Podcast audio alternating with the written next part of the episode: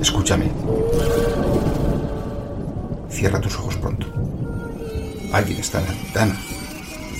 O llamando a la puerta. O quizás no. Se oyen ruidos en casa. ¿Escuchaste? ¿Hay alguien a tu lado? La silenciosa noche todo responde. Él está, está cerca. Y me pregunto, ¿qué se rompe en el alma de un hombre para llegar a matar? ¿Qué ha ocurrido en su corazón para cruzar los límites del tabú ancestral? ¿Qué lo ha conducido al día de autos? Les habla Francisco José Fernández Cruz Sequera y les doy la bienvenida a este programa en el que cada viernes recorremos la naturaleza del crimen y del criminal. Comenzamos.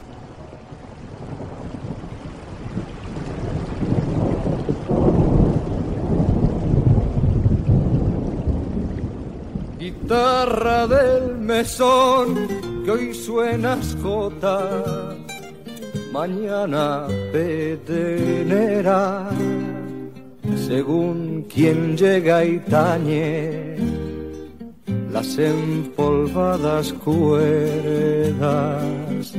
Guitarra del mesón de los caminos, no fuiste nunca ni serás poeta.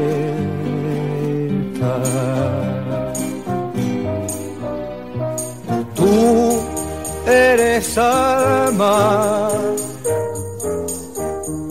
que dice su armonía solitaria a las almas pasajeras y siempre que te escucha el caminante sueña escuchar un aire de su tierra.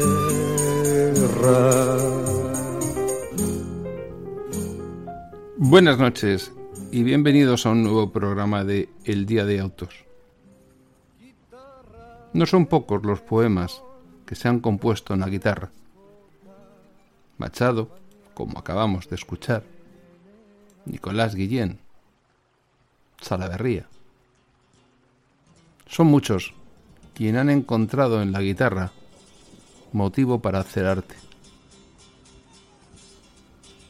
Unas veces con la palabra, otras con sus cuerdas. Uno de ellos es el protagonista del caso que nos ocupa hoy. Un caso que lleva mucho tiempo encima de la mesa esperando un momento para salir en el día de autos. Les voy a hacer una confidencia.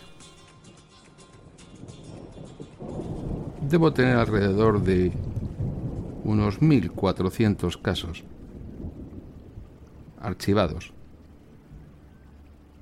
esperando su turno. Uno se queda en la soledad de la noche, sin un solo sonido,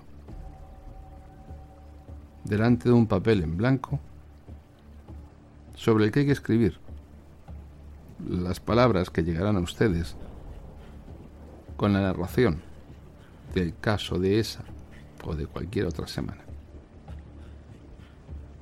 Y a veces siento como si los muertos me apremiasen, como si me exigieran que de alguna manera, ya que no les devuelvo vida, les devuelva memoria, una segunda vida.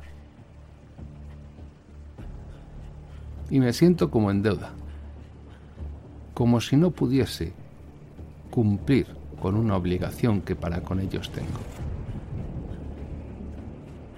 A veces los muertos son compañía que no estorba.